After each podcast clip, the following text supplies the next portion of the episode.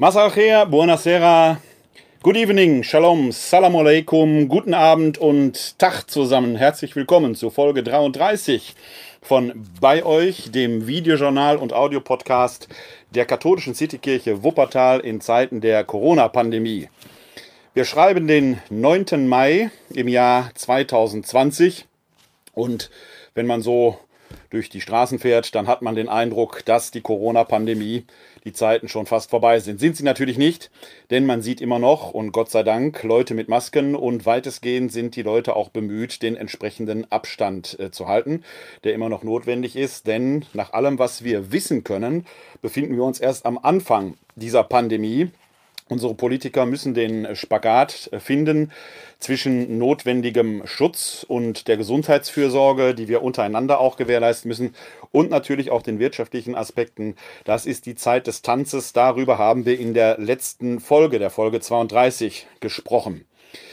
Wir hier sind weiterhin für euch da, auch wenn natürlich eine gewisse Normalität, eine gewisse Lockerung tatsächlich äh, jetzt schon Raum greift und viele sicherlich auch nicht mehr ganz so oft zu Hause sitzen, zumindest wenn man durch die Straßen fährt, äh, kann man sehen, dass viele doch da äh, wieder auch ähm, unter Beachtung der entsprechenden Maßgaben äh, sich draußen bewegen. Trotzdem sind wir weiter für euch da und befinden uns da auch in der Nachfolge dessen, an den wir Christinnen und Christen glauben, der am Schluss des Matthäusevangeliums die Verheißung gesprochen hat, ich bin bei euch alle Tage bis zum Ende der Welt, Matthäus 28, Vers 20.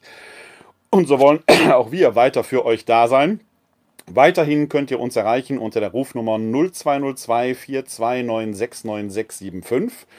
0202 429699675 oder eine E-Mail, die ihr schreiben könnt an bei-euch at katholische-citykirche-wuppertal.de bei-euch at katholische-citykirche-wuppertal.de alle wichtigen kommunikativen Angaben findet ihr auf der zugehörigen Homepage, die wir für dieses Videojournal und den Audio-Podcast geschaltet haben. Die findet ihr im Netz unter www.kck42.de slash bei euch. Da findet ihr nicht nur die entsprechenden Angaben, wie ihr uns erreichen könnt, sondern immer auch die aktuellsten Folgen von bei euch im Bild und im Ton, also als Video und als Audiodatei und natürlich die dazugehörigen Shownotes. Alle wichtigen Quellen, die für uns verfügbar sind, packen wir in die Shownotes, sodass ihr euch selbst ein Bild von den Dingen machen könnt, die da notwendig sind. Äh, die findet ihr auf dieser Homepage natürlich oder in den anderen Quellen, wo wir live streamen, etwa bei Facebook, findet ihr das unmittelbar nach der Sendung, oben drüber oder unten drunter in den Kommentaren, je nachdem, was Facebook sich in seinem äh, neuen entsprechenden ähm, Relaunches so einfallen lässt. Im Moment geht es wieder oben drüber. Aber ihr findet es irgendwo jeweils äh, in den entsprechenden Möglichkeiten oder sonst eben in den äh, Angaben, die zu den Dateien äh, lieferbar sind. Da könnt ihr euch dann entsprechend selbst informieren und selbst nachlesen, sofern die Dinge im Internet verfügbar sind. Gerne nehmen wir über Telefon und E-Mail auch eure thematischen Anregungen auf. Und das ist ja seit einigen Wochen äh, doch ein reger Verkehr. Da erreichen mich ja nicht nur entsprechend eure Feedbacks, äh, die mich sehr freuen, denn die sind weitestgehend eigentlich fast ausschließlich sehr positiv zu dem, was wir hier von der katholischen Citykirche Wuppertal treiben, sondern ihr nutzt das auch, äh, a, um thematische Anregungen zu geben. Auch heute werde ich eine solche thematische Anregung aufgreifen, die da an mich herangetragen worden ist, die, glaube ich, in diesen Tagen nicht so äh, aktueller sein könnte, äh, als es äh, äh, vermeintlich scheinen könnte. Denn das Thema Solidarität, um das wird es in dieser Folge gehen, ist aktueller denn je, sogar tagesaktueller denn je, möchte man meinen. Die Folge ist aber überschrieben Solidari Dingens da weil man äh, den Eindruck hat, dass offenkundig nicht alle äh, so genau wissen, was es da mit der Solidarität so auf sich hat. Da machen wir uns heute mal auf eine Spurensuche, ähm, was die Solidarität meint, was Subsidiarität meint und was gerade jetzt in den Zeiten, wo der Lockdown gelockert wird, umso wichtiger ist, als es je vorher war. Da machen wir uns heute auf eine Spurensuche. Wir befinden uns aber am Vorabend des Sonntags, des fünften Sonntags in der Osterzeit. Die Sonne steht noch am Himmel, die Dämmerung ist noch nicht hereingebrochen. Das heißt, wir haben noch Schabbat Und deswegen ziehe ich in Respekt vor meinen jüdischen Freundinnen und Freunden meine Kippa wieder auf und wünsche Ihnen allen und euch allen noch Shalom Shabbat. Ja, was sind ähm, die Nachrichten des Tages? Wenn man heute mal in den sozialen Medien nachguckt und sich da so ein wenig umtreibt, äh, wenn man die Zeitungen aufschlägt, so auch die Online-Ausgaben der Zeitungen, dann äh, muss man heute fast sagen, man kann den Glauben an die Vernunft der Menschheit wirklich fast verlieren. In München stehen 1000 Leute bei einer Anti-Corona-Demo auf dem Marienplatz. Von Abstand keine Spur, Mundschutz auch nicht. Warum auch? Die glauben ja nicht daran, dass Corona gefährlich sei. In Berlin sollten es 50 vor dem Reichstagsgebäude sein. Es waren dann über 250 und der berühmte Veganer-Koch Attila Hildmann ist dann dort auch abgeführt worden. Da fragt man sich doch wirklich, ob diese vegane Ernährung, der Verzicht auf äh, fleischliche Proteine wirklich so eine kluge Geschichte ist oder ob dann nicht doch da irgendwo Aussetzer sind. Kann man ganz eigen äh, diskutieren, diese Frage sicherlich, aber was da in manchen Köpfen vorgeht, ist doch schon erstaunlich. Ja, auch hier in Wuppertal auf dem Laurentiusplatz haben sich 60 Menschen versammelt, die äh, gegen die Zwangsimpfung äh, diskutiert haben. Liebe Leute, da packt man sich ein bisschen an den Kopf. Wir haben noch nicht mal einen Impfstoff. Wer redet denn da von Zwangsimpfung? Ein bisschen nachdenken wäre nicht ganz so verkehrt. Und wenn der Impfstoff kommt, ihr unterstellt alle schon, der käme von Bill Gates, weil der mit seiner Stiftung da eine äh, die äh, Erforschung des Impfstoffs äh, ähm, äh, unterstützt. Aber es gibt über 100 Firmen weltweit, die an der Impfstoffforschung beteiligt sind und nicht überall hängt Bill Gates drin. Ihr träumt dann davon, dass da ein Chip eingepflanzt werden soll. Ja, wie soll dick soll denn die Nadel sein, als wenn wir das nicht merken würden? Von Impfzwang redet kein Mensch. Der würde grundgesetzlich so ohne weiteres wahrscheinlich gar nicht durchkommen. Ein bisschen nachdenken. Noch schlimmer wird's aber, wenn man dann heute, beziehungsweise gestern konnte man das schon lesen, lesen und hören kann, dass selbst hochrangige katholische Geistliche, ja Kardinäle, ehemalige Kurienkardinäle wie der frühere Präfekt der Glaubenskongregation Kardinal Müller, eine Weltverschwörung wittern. Auch Kardinal Sarah, der für den liturgischen Bereich ja äh, zuständig ist, äh, unterstützt dieses Anliegen, hat seine Unterschrift aber im letzten zurückgezogen. Angeblich, so lässt er auf Twitter verlauten, weil er ja neutral sein muss. Er ist dann aber so neutral, dass er dann sagt, äh, er unterstützt das Anliegen. Als ich das gelesen habe, habe ich wirklich gedacht, da bin ich doch jetzt erleichtert, dass das mit der Verschwörung doch wahrscheinlich dann ein Fake ist. Wieso? Erstens ist der Vatikan ja selbst permanent Ziel und Thema von irgendwelchen Verschwörungstheorien. Da muss man gar nicht bis Dan Brown gehen, der da riesige Romanreihen zugeschrieben hat und das ausgestartet hat, das Thema. Also, wenn selbst der Vatikan Angst vor Verschwörung hat, kann man sich doch eigentlich entspannt zurücklehnen, möchte man doch meinen. Aber selbst als treuer Katholik, wie ich einer bin, der dem Vatikan da nun wirklich keine Verschwörungsabsichten unterstellt, sagt man, die sind in der Regel so gut vernetzt, bis in alle Welt hinein. Und wenn man die letzte Ausgabe der Zeit, also nicht die von der, äh, vom letzten Donnerstag, sondern davor liest, und man äh, diesen Artikel über Papst Pius XII. gelesen hat, wo der Kirchenhistoriker Hubert Wolf ja jetzt die Archive erforscht und die Frage nach Verantwortung, Nichtverantwortung, Schuld, Unschuld, wie waren äh, wie war der Vatikan da verstrickt äh, in die ganzen Geschichten mit äh, der Auseinandersetzung mit dem damaligen Deutschen Reich und so weiter. Warum hat der Papst nichts gesagt? Er hat dann doch Juden gerettet und so weiter. Sehr interessantes Thema, das sicherlich noch über Monate verfolgen wird. Wenn man eins jetzt schon sagen kann, ist, damals wusste die Kirche sehr genau Bescheid. Der Papst Bescheid wusste, kann man drüber streiten, sagt Hubert Wolf noch nichts dazu. Aber die Kirche wusste sehr genau Bescheid, was in den Konzentrationslagern passiert. Nicht alle haben das glauben wollen. Auch hochrangige Bischöfe haben es nicht glauben wollen. Aber sie hätten es wissen können. Die Staaten sind untereinander so vernetzt, dass damals die USA einen Botschafter in den Vatikan entsandt haben, um deren Quellen anzuzapfen. Also wenn man etwas weiß oder wissen kann, ist, dass die katholische Kirche, insbesondere der Vatikan, recht gut vernetzt ist und vieles wissen, jenseits aller Verschwörungstheorien. Ist Kommunikation. Wenn jetzt innerhalb des Vatikans hochrangige Bischöfe plötzlich eine Verschwörung, eine Weltverschwörung wittern, dann sagen die damit, ja, wir wissen nichts Genaues, aber es könnte so sein. Und da sage ich, wie gut, dass die nichts Genaues wissen, dann ist wahrscheinlich nichts dran. Denn eins kann man glauben, wenn etwas dran wäre, die wüssten es. Und dann würden die nicht von irgendwelchen Verschwörungen faseln, sondern dann würden die Zahlen, Daten, Fakten vorlegen. Da hat nämlich die Sendung Quarks eine Grafik veröffentlicht, die blende ich euch mal ein, die ich wirklich bemerkenswert finde. Da werden natürlich jetzt alle Verschwörungstheoretiker automatisch und sofort wieder sagen, ist ja klar, ist öffentlich-rechtlicher Rundfunk, na klar, Verwischungstheoretiker. Nur das Problem ist, mit so einer Argumentation kann man auch jedem Verschwörungstheoretiker sagen, ja klar, du bist Teil einer Verschwörung. Da beißt die Katze sich selbst in den Schwanz, in jeden Schwanz, der mit dem Hund wedelt. Also mit solchen Leuten braucht man letzten Endes gar nicht weiter diskutieren, weil da sämtliche Argumente sowieso fehl am Platze sind. Also, wie erkennt man seriöse Quellen? Es ist schon mal eine Frage der Tonalität. Wenn Wissen neutral vermittelt wird und nicht emotional aufgeladen ist, dann kann man davon ausgehen, dass wir es mit einer seriösen Quelle zu tun haben.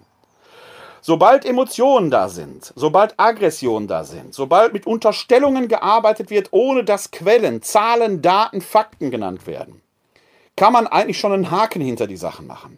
Ich kann alles Mögliche behaupten.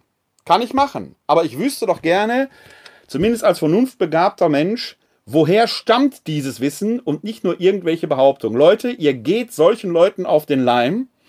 Das Internet ist voll von werbefinanzierten Maschen. Je mehr ihr darauf klickt, desto reicher macht ihr diese Leute. Mehr, aber auch nicht. Ihr aber begebt euch in ein gefährliches Gedankenfahrwasser, in einen Gedankenkreisel, einen Teufelskreis, aus dem ihr so schnell nicht herauskommen könnt. Achtet also darauf, ist der Ton sachlich oder nicht. Zweiter Punkt, Inhalt. Ein Thema wird von mehreren Seiten beleuchtet, inklusive der Unsicherheiten und nicht als absolute Wahrheit dargestellt. Gibt es auf solchen Themen, auf solchen Seiten auch Gegenargumente oder wird die Gegenseite direkt als Lügner dargestellt, direkt abqualifiziert, direkt emotional angegangen? Werden sachliche Argumente oder personale Argumente gedacht? Man muss ja nur den Namen Bill Gates sagen, da gehen ja schon Leute ab wie Schmitz Katze. Ein Zeichen, da kann etwas nicht stimmen. Quellen. Argumente basieren auf wissenschaftlichen Literaturstellen, nicht auf Meinungen. Meinen können sie viel. Das ist aber kein Beweis. Auch Zitate sind keine Beweise. Wie oft bekomme ich manchmal Zitate geschickt? Der hat das gesagt, der hat das. Ein Zitat beweist immer nur, jemand hat etwas gesagt, mehr nicht. Es reicht doch nicht, dass jemand was gesagt hat. Mich interessiert, wer hat das begründet. Und das ist ja eine große Schwierigkeit, die wir in der Gegenwart haben. Weil die Virologen um Wissen ringen. In Versuch und Irrtum im gegenseitigen Widerstreit müssen manche Dinge auch erst errungen werden. Wenn Wissenschaft so leicht wäre, wie manche sich das vorstellten, dann gäbe es viele Probleme auf dieser Welt nicht. Aber Wissen will errungen werden. Das ist Arbeit. Schließlich Experten. Veröffentlicht jemand, der da etwas in den Raum stellt, regelmäßig zum Thema, in begutachteten Fachzeitschriften und nicht nur auf YouTube. Dieses Thema hatten wir hier schon häufiger äh, bei, bei euch. Äh, YouTube, Facebook, Twitter, alles lustige, tolle Sachen, die wir da haben, aber letzten Endes in sich keine Quellen, sondern nur Plattformen, in denen sich Gutes und Schlechtes teilt. Wir können auf den ersten Blick gar nicht sagen, ist das eine seriöse Quelle oder nicht. Auch Klicks, die unten drunter stehen, sagen nichts. Wichtig wäre, ist da jemand tatsächlich im Diskurs mit anderen, im Austausch von Argumenten? Und das leisten zum Beispiel Fachzeitschriften. Hat er dann mal einen Artikel da geschrieben? Oder ist er wirklich Experte, weil er sich tief in ein Thema eingearbeitet hat? Und allein wenn man das sieht, dann kann man sagen, okay, Attila Hildmann, Ken Jepsen und wie diese ganze Mischpoke heißt, meinungsstark sind sie. Stimmt aber nicht denkstark. Und das ist der entscheidende Punkt. Lautstärke ersetzt keine Argumente. Lautstärke schreckt nur die Schafe auf, die dummen Schafe auf, die erschreckt wegrennen. Wie ein Dieb in der Nacht, so heißt es im Evangelium, brechen diese Leute durchs Fenster ein, sie gehen nicht durch die offene Tür und sie führen die Schafe in den Abgrund. Warum? Weil man mit Werbung im Internet Geld verdienen kann. Weil man mit Büchern, die im Kupferlag erscheinen, Geld verdienen kann. Weil es genug Leute gibt, die diesen Quatsch kaufen und glauben, ohne nachzudenken. Nein, Sie und ihr müsst nicht meiner Meinung sein. Ihr dürft dagegen sein. Aber bitte dann mit Argumenten und lasst uns ringen. Das ist Kommunikation. Was da gerade heute und gestern ablief bei diesen ganzen Anti-Corona-Hygiene-Grundrechtsdemos, spottet jeder Beschreibung. Ja, es ist richtig, ein paar Grundrechte von uns sind eingeschränkt worden. Aber es war doch so verhältnismäßig leicht, was wir hier im Vergleich zu anderen Ländern hatten, dass man sich schon fast schämen muss, was Leute jetzt schon am Rad drehen. Und wenn ich dann höre, dass ARD und ZDF-Teams bei solchen Grundrechtsdemos angegriffen werden mit körperlicher Gewalt, die Pressefreiheit ist ein Grundrecht. Wer auf Grundrechtsdemos für Grundrechte auf die Straße geht, muss erstmal damit anfangen, die Meinung anderer als solcher zu akzeptieren, denn das ist Meinungsfreiheit. Meinungsfreiheit ist nicht, ich sage etwas und alle müssen mir jetzt zustimmen. Und wenn Widerspruch kommt, schreien die Leute, es ist der Untergang der Meinungsfreiheit. Nein, bei weitem nicht. Ist nur Widerspruch. Habt ihr dem Widerspruch nichts entgegenzusetzen, denkt nach, ob eure Meinung die richtige ist. Da würde ein Schuh daraus. Was wir da heute in München und andernorts erleben konnten, erinnert fatal an Ischgl. Volle Kneipen. Man darf jetzt gespannt sein, ob das Coronavirus da heute fröhlich Polka getanzt hat. Es erinnert fatal an eine Blindheit für die Ereignisse, wie sie in Bergamo oder Spanien vor sich gehen, wo die Krankenhäuser überfüllt waren. Klar kann man sagen, alles Fake News. Nein, sind keine Fake News. Fragt Leute, die da wohnen. Schaut genau hin. Wollt ihr diese Zustände hier haben? Oder bedeutet das bisschen Einschränkung, was wir hatten, nicht letzten Endes einen richtigen Weg. Die Lockerung kommt doch jetzt schon wieder. Und ob die Lockerung in diesem Maße schon der richtige Weg ist, werden wir sehen. Es ist die Zeit des Tanzens. Nach meinem Dafürhalten geht man ein bisschen zu schnell vor. Nach meinem Dafürhalten. Wir werden sehen. Das ist die entscheidende Frage. Und noch etwas. Wenn ihr so Angst habt um eure Grundrechte, geht doch vor Gericht. Die Gerichte urteilen doch schon. Die Gerichte urteilen auch da, wo sie, man der Meinung ist, dass Grundrechte zu stark eingeschränkt worden sind. Wir haben alle demokratischen und rechtsstaatlichen Möglichkeiten in der Hand. Niemandem ist dieses Recht genommen worden. Aber das tut ihr nicht. Ihr wollt auf die Straße gehen, ihr lasst euch verführen von Verschwörungstheoretikern. Das ist nicht nur unsolidarisch, sondern bekloppt. Und damit bin ich letzten Endes beim Thema, Solidaridingens da. Solidarität ist eigentlich das Gebot der Stunde. Und zwar nicht nur, weil wir Corona-Pandemie haben, sondern Solidarität ist der Kit, der die Gesellschaft in sich eigentlich zusammenhält. Ohne Solidarität kann keine Gesellschaft wirklich überleben. Aber Solidarität kann man nicht immer nur für sich fordern. Solidarität ist ein komplementäres Geschehen im Geben und Nehmen. Versicherungen funktionieren genau auf diesem Solidaritätsprinzip. Sie funktionieren, weil es eine Solidargemeinschaft gibt, in die alle eingezahlt haben. Und dann, wenn ein Schadensfall eintritt, kann der Geschädigte daraus entsprechend äh, ähm, geschützt werden, unterstützt werden.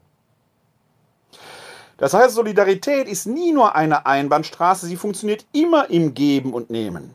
Fördern und fordern hieß es mal, da ist was dran. Solidarität heißt immer, die starke Gemeinschaft muss das schwache einzelne Glied schützen, aber das schwache einzelne Glied muss auch nachweisen, dass es wirklich bedürftig ist, damit für die wirklich Bedürftigen auch genug da ist. Ein herausragendes Beispiel von Solidarität konnte ich heute in der Wuppertaler Rundschau lesen, denn auch hier in Wuppertal sind die Tafeln enorm von der Corona-Pandemie betroffen, alleine deshalb schon, weil viele Gastronomiebetriebe ja nicht geöffnet haben und da das, was dort übrig bleibt, ja gar nicht abgeholt werden konnte. Und da lese ich heute und den Artikel möchte ich euch kurz vortragen, geschrieben von Hanna Florian, über ein Familienprojekt, ein Topf für die Platte. Da geht es um den Berliner Platz in Wuppertal-Oberbarmen, ein Platz, den ich gut kenne, weil ich da regelmäßig auch die Platzreden halte. Da äh, ist durchaus ein sozialer Brennpunkt. Und äh, da kann ich heute äh, Folgendes lesen. Seit Ausbruch der Corona-Pandemie können Orte wie der Berliner Platz in Oberbarmen von der Wuppertaler Tafel nicht mehr angefahren werden. Die Menschen, die dort oder in naher Umgebung ihren Tag verbringen, vermissen besonders am Wochenende eine warme Mahlzeit am Tag. Denn dann haben alle anderen Lebensmittelausgaben geschlossen. Und da springen wir ein, erklärt der Wuppertaler Carsten Gundlach. Seine ganze Familie, das sind seine Frau Sonja, seine sieben leiblichen Kinder und seine drei Pflegekinder, holen jede Woche frische Lebensmittel von der Wuppertaler Tafel, verarbeiten sie zu guter Hausmannskost und verteilen ein warmes Mittagessen freitags, samstags und sonntags an wohnungslose und sozial benachteiligte Mitmenschen.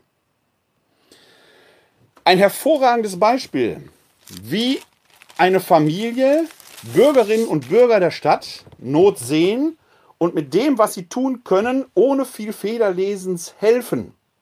Anderen, die sich selbst in dieser Situation nicht helfen können. Das ist Solidarität. Auf der anderen Seite lese ich dann in einem Leserbrief von einem Künstler, der vom Staat jetzt dringend Hilfe erwartet. Ist diese Hilfe so gefordert? Denn andere Einzelunternehmer werden ja entsprechend auch unterstützt. Muss der Staat jetzt überall einspringen, wo entsprechende Ausnahmen, Ausnahme, Einnahmeausfälle entsprechend da sind? Diese Frage kann man diskutieren. Oder ich lese in der Zeit der letzten Woche auf den Seiten 2 und 3 viele Interviews mit Frauen, die beklagen, die Corona-Pandemie sei ein Rückschritt für die Frauenfrage, weil sie jetzt zu Hause sich um die Kinder kümmern müssten und die Männer arbeiten gingen. Als ich diese beiden Seiten gelesen habe, und ich packe euch den Link mal in die Shownotes, ich zweifle an keiner Weise daran, dass es diesen Frauen so ergeht. Woran ich zweifle, ist, ob das repräsentativ ist. Denn in meinem Bekanntenkreis sind oft genug auch die Männer zu Hause. Beide Verdiener, beide teilen sich jetzt im Homeoffice oder wenn Homeoffice nicht geht, auf andere Weise äh, die Betreuung der Kinder auf sodass jede und jeder bestmöglichst, soweit es in diesen Zeiten überhaupt geht, zu ihrem und zu seinem Recht kommt. Reicht es da jetzt danach zu rufen, die Kindergärten müssen offen haben, damit das Problem erledigt wird? Ist das überhaupt ein Problem, das der Staat so ohne weiteres regeln kann? Oder ist das nicht ein Problem, das innerfamiliär geregelt werden müsste? Ist der Staat da überhaupt zuständig? Denn bei manchen dieser Interviews, die ich da gelesen habe, beschlich mich persönlich die Frage, ja, musst du mit deinem Mann reden, dem mal den Hosenboden stramm ziehen. Da musst du den zur Brust nehmen. Musst ihm mal zeigen, wo der Weg lang läuft. Oder braucht man da wieder Vaterstaat, der durch Gesetze das entsprechend regelt? Vaterstaat muss manches regeln, gar keine Frage. Aber bei manchen Dingen, die da jetzt anstehen, die die Organisation von Familienstrukturen angeht, da ist Vaterstaat in meinen Augen gar nicht zuständig, da gilt nämlich das Grundrecht der Elternfreiheit. Da müssen die Eltern untereinander das regeln. Und dann muss man bei Zeiten vielleicht da sogar in den Konflikt gehen. Und dann muss der Mann, sofern es denn in diesen Beiträgen um den Mann geht, vielleicht auch bei seinem Chef vorstellig werden und sagen, es geht jetzt nicht. Es sind besondere Zeiten, die besondere Maßgaben erfordern. Der Ruf nach Vaterstaat wird dann plötzlich zum Zeichen von Solidarität gewertet Während gleichzeitig an anderer Stelle gesagt wird, der Staat schränkt unsere Grundrechte ein. Das ist nicht paradox, das ist schizophren. Was aber ist denn dann Solidarität? Solidarität hat immer den Aspekt vom anderen her zu denken. Das ist das alles Entscheidende eigentlich sogar. Vom anderen her zu denken. Nicht nur, was habe ich davon, sondern was kann ich tun, damit es allen möglichst gut geht. Und da geht es nicht um eine Gleichmacherei. Ist gar nicht gewollt. Sondern es geht darum, dass Leben für alle möglich ist.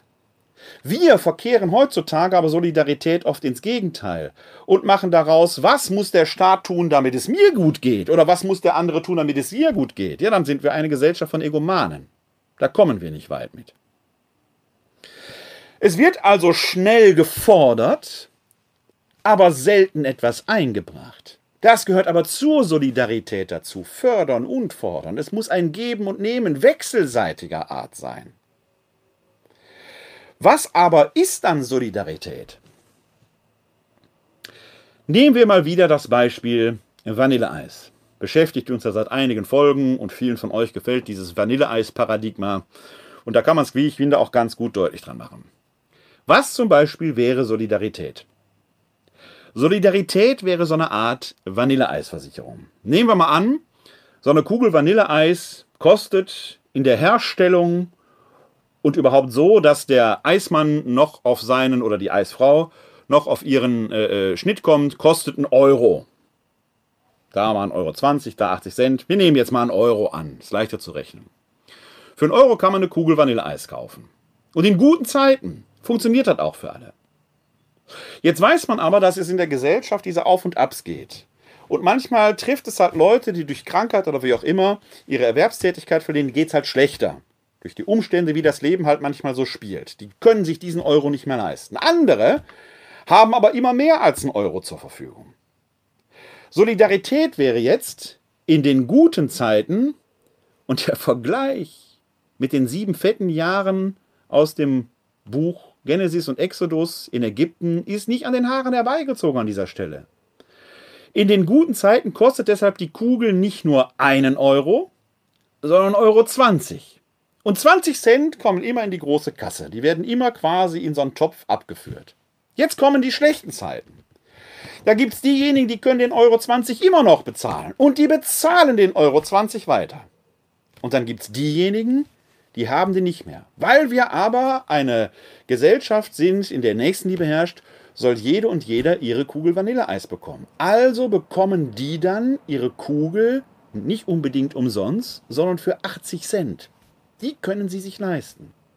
Fördern und fordern. Das hat immer was mit Würde zu tun, dass man die Dinge nicht einfach geschenkt bekommt, sondern das, was man geben kann, auch gibt. Es geht ja nur um das Beispiel, um deutlich zu machen, wie Solidarität funktioniert. In guten Zeiten zahlen alle dasselbe, da wird ein Topf gebildet. In schlechten Zeiten können die Bedürftigen für weniger den gleichen Wert bekommen. Das ist Solidarität. Nicht einfach nur der Ruf danach, ich brauche jetzt Hilfe, sondern was kann ich selber noch beisteuern? Das heißt, bei all den Fragen, die wir heute oft haben, geht es noch gar nicht so zwingend um Solidarität. Solidarität wird höchstens da in Frage gestellt, wo Leute meinen, den Corona, das Coronavirus, die Existenz zu leugnen. Und es ist da an dieser Stelle auch völlig wurscht, wo es herkommt, ob es vom Pinguin kommt, von der Fledermaus oder ob es ein Laborunfall war.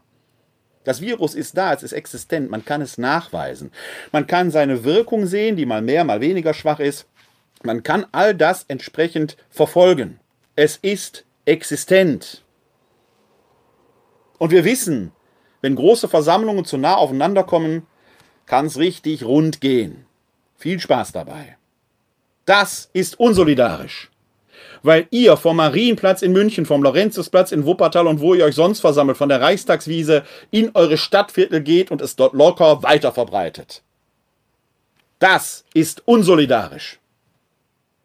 Solidarisches Handeln wäre, dass die Starken die Schwachen unterstützen, dass wir in diesen Zeiten für alle etwas haben. Dann gibt es aber noch die Subsidiarität, die gehört dazu, denn Solidarität und Subsidiarität, beides sind Begriffe aus der ähm, katholischen übrigens Soziallehre, die da eine ganz wichtige Rolle spielen. Bei der Subsidiarität geht es immer darum, dass der Staat nur dann eingreift, wenn die niedrigeren Gesellschaftsformen, niedriger im Sinne von die kleinteiligeren Gesellschaftsformen, es nicht mehr alleine schaffen. Heißt konkret, eine Familie regelt alles für sich, was, es regeln, was sie regeln kann. Und nur dann, wenn es nicht mehr geht, wenn sie damit überfordert ist, muss der Staat eingreifen oder die Kommune oder die nächstgrößere Ebene. Gilt in Kirche wie für Gesellschaft. Und da sind wir bei dem Punkt des Homeoffice, des Homeschooling. Ja, Homeschooling ist nicht ganz optimal. Die einen Lehrer haben es drauf, die anderen noch nicht. Da ist viel Lernbedarf an dieser Stelle. Und ja, der Staat müsste vielleicht gucken, dass gerade den Kindern, die nicht über entsprechende technische Ressourcen verfügen, diese zur Verfügung gestellt werden könnten. Das wäre wieder ein Fall der Solidarität, damit es für alle möglich ist. Der Staat ist aber nicht zuständig für Ehestreitigkeiten und Eheorganisationen und Organisationen innerfamiliärer Angelegenheiten. Subsidiarität des Staates bedeutet, an der Haustür ist dann auch erstmal eine Grenze und alles, was hinter der Haustür geschieht, müssen die beiden oder muss die Familie für sich selbst erledigen. Gilt übrigens auch für die Kirche. Spätestens an der Schwelle zum Schlafzimmer, liebe Freundinnen und Freunde im katholischen Bereich, und das sage ich als katholischer Theologe, spätestens an der Schwelle zum Schlafzimmer ist eine Grenze. Bis dahin könnt ihr den Leuten alles mit auf den Weg geben, was eurer Meinung nach richtig ist. Und dann müssen die Leute selber, Mann und Frau, Männer und Frauen, entscheiden, was sie damit machen. Hinter dem Schlafzimmer habt ihr, hinter der Schlafzimmertür, habt ihr nichts mehr verloren. Es geht euch einfach nichts an. Auch das ist Subsidiarität. Das heißt, wenn wir das Vanilleeis-Paradigma nehmen, der Staat greift nur dann ein, wenn die 80 Cent dann auch noch zu viel sind, dann würde der Staat denen, die diese 80 Cent nicht zahlen können, diese 80 Cent zur Verfügung stellen oder aufstocken. Was aber ist, wenn jemand gar kein Vanilleeis mag? Und an der Stelle merkt man, auch Vanilleeis findet seine Grenzen. Es soll Leute geben, und einige haben es mir geschrieben, die mögen gar kein Vanilleeis. Okay, dann in Pistazie oder Schoko oder wie auch immer. Es ist Teil der menschlichen Freiheit, dass wir dieses Leben leben können in Freiheit und die Entscheidung haben. Und wenn ihr gar kein Eis mögt, dann seid ihr bei meiner Vanilleeisversicherung einfach draußen. Auch das muss man lernen. Wie oft gibt es entsprechende solidarische Absicherungssysteme, gerade im pflegerischen Bereich und andernorts, wo man dann hört, da liegt doch Geld, musst du doch mitnehmen. Nein, man muss es nicht mitnehmen. Man kann es in Anspruch nehmen, wenn man es braucht. Zur Solidarität gehört auch, dass man eine Kasse nicht schröpft, obwohl man ein Recht darauf hätte, wenn man es nicht braucht. Die Dinge, die ihr alleine regeln könnt, regt, regt sie alleine. Also, liebe Frauen, liebe Männer auch, aber in der Zeit war nur von Frauen die Rede. Sprecht mit euren Männern. Nehmt sie euch zur Brust. Geht in den Konflikt. Es ist erstmal eine Angelegenheit, die euch in euren Familien betrifft. Und da gehört es erstmal hin. Ja, es ist scheiße, wie es euch passiert. Aber daraus direkt zu folgern, dass die ganze Frauenbewegung hinten rüber wäre, dass dort ein Rückschritt ist, scheint mir doch nach sechs Wochen Homeoffice ein bisschen steil. Erstmal, bevor der Ruf nach dem Staat kommt, in die Auseinandersetzung gehen, da wo sie hinkommt. Denn sonst macht man sich schwächer, als ihr doch tatsächlich seid. Wir leben letzten Endes in besonderen Zeiten. Und besondere Zeiten brauchen immer besondere Maßnahmen. Wir brauchen auch eine Neubewertung von Werten. Der Wert, der bis vor gut zwei Monaten noch galt, war die Vereinbarkeit von Familie und Beruf. Und jetzt merkt man, übrigens Männer wie Frauen, er ist gar nicht so leicht zu vereinbaren. Wenn in diesem fragilen System nur ein Faktor ausfällt, und das ist jetzt zum Beispiel der Faktor Kinderbetreuung, Klammer auf, Früher waren Kindergärten für Bildung, Erziehung und Betreuung zuständig. Ich bin mit vier erst in den Kindergarten gekommen. Für Dreijährige gab es das früher gar nicht. Bildung, Erziehung und Betreuung. Heute sind die ersten beiden auch noch irgendwie da, aber es geht eigentlich nur um Betreuung. Und wenn die jetzt ausfällt, bricht ein ganzes System zusammen. Dieses fragile System, wo mit Google, offenen Kalendern, Familienkalendern und so weiter das Ganze plötzlich explodiert. Vielleicht müssen wir die ganzen Werte neu bewerten. Nicht nur die systemrelevanten Berufe, wie es genannt wird, wobei nie einer definiert wird, systemrelevant ist. Jeder möchte irgendwie systemrelevant sein. Nicht nur Pflegerinnen, Ärztinnen, Ärzte und Müllwerker und alle die Familie ist die Keimzelle der Gesellschaft. Wenn wir wollen, dass diese Gesellschaft in eine gute Zukunft geht, muss Geld dahin gehen, wo Kinder großgezogen werden.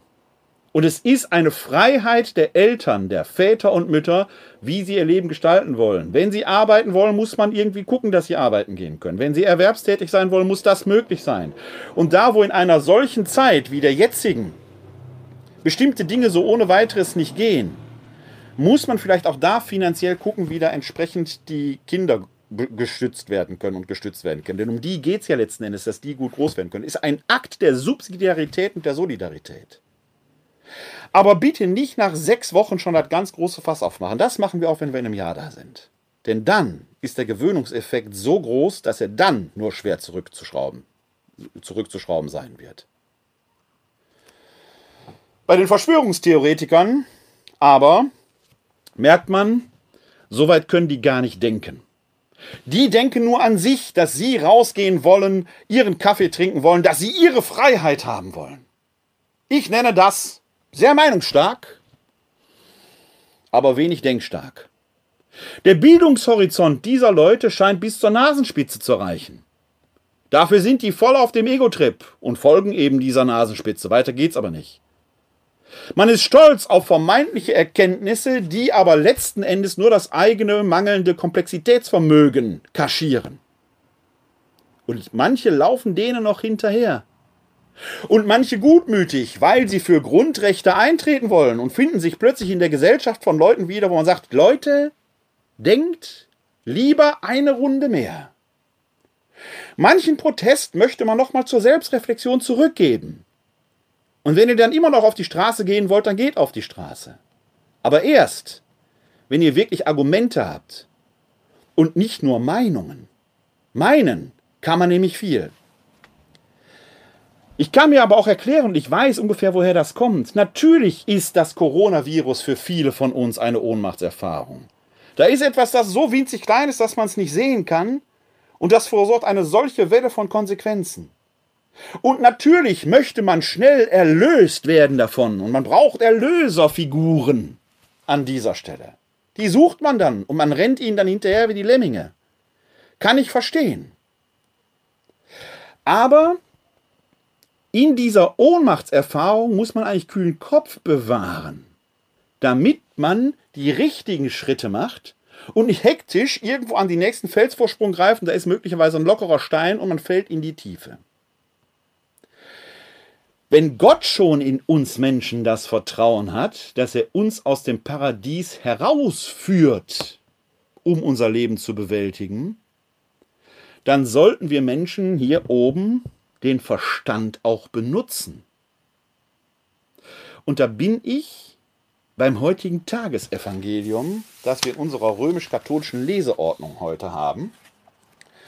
Und dieses Tagesevangelium hat es im wahrsten Sinn des Wortes in sich. Es ist wie bei vielen Evangelien und Texten, die man hat, wo man nicht oberflächlich hinschauen darf, sondern viele dieser Texte sind tatsächlich Zumutungen, die bei näherem Hinsehen eine Tür öffnen, durch die man gehen kann und die doch Zumutungen bleiben, wo man sich eben nicht mehr einfach nur gemütlich zurücklehnen kann. Wir hören aus dem Evangelium nach Johannes, das Kapitel 14, die Verse 1 bis 12. Aus dem heiligen Evangelium nach Johannes. Ehre sei dir, o Herr. In jener Zeit sprach Jesus zu seinen Jüngern, Euer Herz lasse sich nicht verwirren. Glaubt an Gott und glaubt an mich. Im Haus meines Vaters gibt es viele Wohnungen, wenn es nicht so wäre, hätte ich euch dann gesagt, ich gehe, um einen Platz für euch vorzubereiten? Wenn ich gegangen bin und einen Platz für euch vorbereitet habe, komme ich wieder und werde euch zu mir holen, damit auch ihr dort seid, wo ich bin. Und wohin ich gehe, den Weg dorthin kennt ihr. Thomas sagte zu ihm, Herr, wir wissen nicht, wohin du gehst, wie können wir dann den Weg kennen? Jesus sagte zu ihm, Ich bin der Weg, die Wahrheit und das Leben. Niemand kommt zum Vater außer durch mich. Wenn ihr mich erkannt habt, werdet ihr auch meinen Vater erkennen. Schon jetzt kennt ihr ihn und habt ihn gesehen. Philippus sagte zu ihm, Herr, zeig uns den Vater, das genügt uns. Jesus sagte zu ihm, Schon so lange bin ich bei euch und du hast mich nicht erkannt, Philippus? Wer mich gesehen hat, hat den Vater gesehen. Wie kannst du sagen, zeig uns den Vater? Glaubst du nicht, dass ich im Vater bin und dass der Vater in mir ist? Die Worte, die ich zu euch sage, habe ich nicht aus mir selbst. Der Vater, der in mir bleibt, vollbringt seine Werke. Glaubt mir doch, dass ich im Vater bin und dass der Vater in mir ist. Wenn nicht, dann glaubt aufgrund eben dieser Werke. Amen, Amen. Ich sage euch, wer an mich glaubt, wird die Werke, die ich vollbringe, auch vollbringen, und er wird noch größere als diese vollbringen, denn ich gehe zum Vater. Evangelium unseres Herrn Jesus Christus. Lob sei dir Christus. Was ich ja bemerkenswert finde, ist, dass die Leseordnung in dieser österlichen Zeit, also die römisch-katholische Leseordnung, permanent Texte aus den Abschiedsreden Jesu hat. Diese Abschiedsreden Jesu im Johannesevangelium hält Jesus ja vor seinem Leiden und Sterben. Er gibt damit seinen Jüngern schon etwas mit auf den Weg, was sie in dieser Situation offenkundig gar nicht verstehen können, vielleicht auch nicht verstehen wollen. Und auch diese Situation des Nichtverstehens kommt ja hier in den Interventionen von Philippus und von Thomas zum Vorschein. Wir sind zwar in der Osterzeit, also nach der Auferstehung, aber wir hören trotzdem immer noch Texte aus den Abschiedsreden. Vielleicht, weil man jetzt nachösterlich natürlich in diesem Wissen lebt, der Kreuzestod war eben kein Ende, sondern es geht danach weiter. Und dann stolpert man doch, oder man müsste zumindest stolpern, das Erstaunliche ist, dass man so selten darüber stolpert, dass Jesus hier am Schluss sagt, es geht in dem ganzen Text darum, wer ist Jesus, der Vater ist in ihm, er ist Weg, Wahrheit und Leben, wer ihn sieht, sieht den Vater, und wenn ihr den Worten nicht glaubt, dann müsstet ihr doch an den Werken erkennen, welche Vollmacht ich habe, welche Zeichen da gesetzt werden. Habt ihr es immer noch nicht erkannt? Was braucht ihr denn noch? Fast vorwurfsvoll der ganze Text. Und dann zum Schluss, der letzte Satz quasi, Amen, Amen, ich sage euch, wer an mich glaubt, wird die Werke, die ich vollbringe, auch vollbringen, und er wird noch größere als diese vollbringen, denn ich gehe zum Vater. Die Werke Jesu sind doch schon groß. Kann man noch größere Werke vollbringen? Ja, sagt Jesus. Ihr werdet noch größere Werke vollbringen. Wer also jetzt immer ruft, lieber Gott, mach, erlöse uns, Jesus hilf, und wenn man nicht an Gott glaubt, dann hilft Christian Drosten, hilft Attila Hildmann möglicherweise. Braucht man immer einen Erlöser? Nein! Jesus sagt, ihr, wenn ihr auf mich vertraut, werdet noch größere Werke vollbringen, als ich sie getan habe. Es ist eine Zumutung. Wir können unsere Verantwortung gar nicht so einfach an jemand anders wegdelegieren. Wir müssen die Verantwortung und Aufgabe, die für uns bestimmt ist, auch annehmen. Sie uns darauf einlassen. Im Matthäusevangelium gibt es, wie sonst auch noch im Johannes- oder Markus-Evangelium, die Erzählung vom Gang Jesu auf dem Wasser. Bei Matthäus aber gibt es einen Zusatz, da kommt Petrus, möchte gerne auch auf dem Wasser gehen. Und dann sagt Petrus, Jesus dort, wenn du willst, befiehl, dass ich auch auf dem Wasser gehen kann. Und dann sagt Jesus einfach, komm. Jesus befiehlt nicht, dass Petrus auf dem Wasser gehen kann. Er sagt einfach nur, komm. Und dann geht Petrus auf dem Wasser. Warum? Weil das kann. Und erst als er merkt, eigentlich dürfte ich das gar nicht können, da geht er unter. Und natürlich hilft Jesus ihm dann. Ist doch klar. Man lässt keinen ertrinken. Punkt. Gilt im See Genezareth wie im Mittelmeer. Aber Petrus konnte auf dem Wasser gehen. Und hier lesen wir dieselbe Zumutung. Ihr könnt es schaffen, wenn ihr darauf vertraut, dass der Geist Gottes in euch ist. In diesem Geist könnt ihr es schaffen. Hört deshalb auf diesen Geist. Unterscheidet die Geister. Lauft nicht den Verführern hinterher, die nur an ihr eigenes Portemonnaie letzten Endes denken. Seid solidarisch. Helft denen, die sich selbst nicht helfen können. Und wenn es sein muss, muss auch da der Staat vielleicht eingreifen, wie er es getan hat, als der Lockdown kam, damit wir alle begreifen, worum es geht. Wenn wir es jetzt begriffen haben, kann man den Lockdown lockern. Es wird sich zeigen, ob wir ein verstandesbegabtes Volk sind. In München auf dem Marienplatz, in Berlin vor dem Reichstag und hier in Wuppertal auf dem Laurentiusplatz hat es heute einige gegeben, denen muss man wirklich helfen.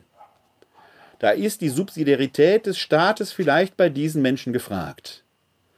Und wie man heute lesen konnte, haben sich die Staatungsordnungsbehörden auch sehr hilfreich Herrn Hildmann gegenüber gezeigt. Der Staat funktioniert. Rettung naht, wenn sie sein muss. So möchte ich diese kleine Andacht beschließen mit einem Lied, das äh, für all jene passt, die merken, eigentlich sind die Hände leer.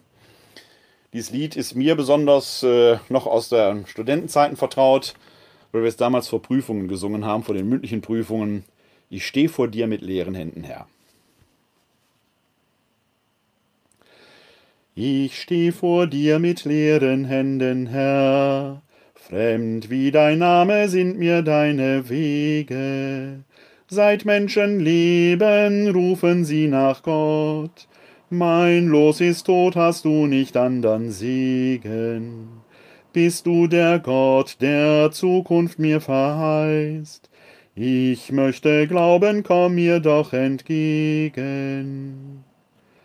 Von Zweifeln ist mein Leben übermannt. Mein Unvermögen hält mich ganz gefangen.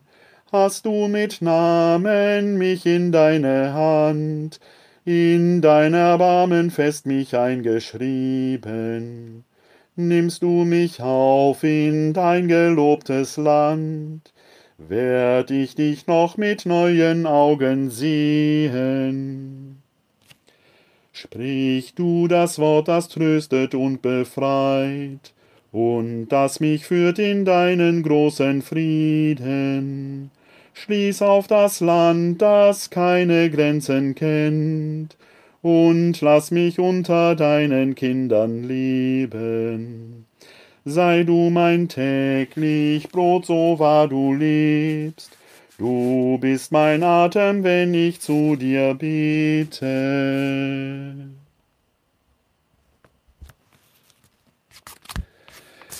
Die nächste Sendung von bei euch wird es dann am kommenden Dienstag geben.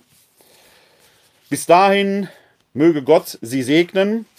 Diesen Segen Gottes rufe ich jetzt gerne auf uns alle herab. Der Herr segne uns, er bewahre uns vor Unheil und führe uns zum ewigen Leben. Das gewähre uns der dreieine Gott, der Vater, der Sohn und der Heilige Geist. Amen. Hosanna, Jeshua. Hilf doch, Gott hilft. Halleluja. Heute ist nicht alle Tage. Ich komme wieder, keine Frage. Bleiben Sie bis dahin gesund und helfen Sie anderen, gesund zu bleiben oder gesund zu werden. Glück auf!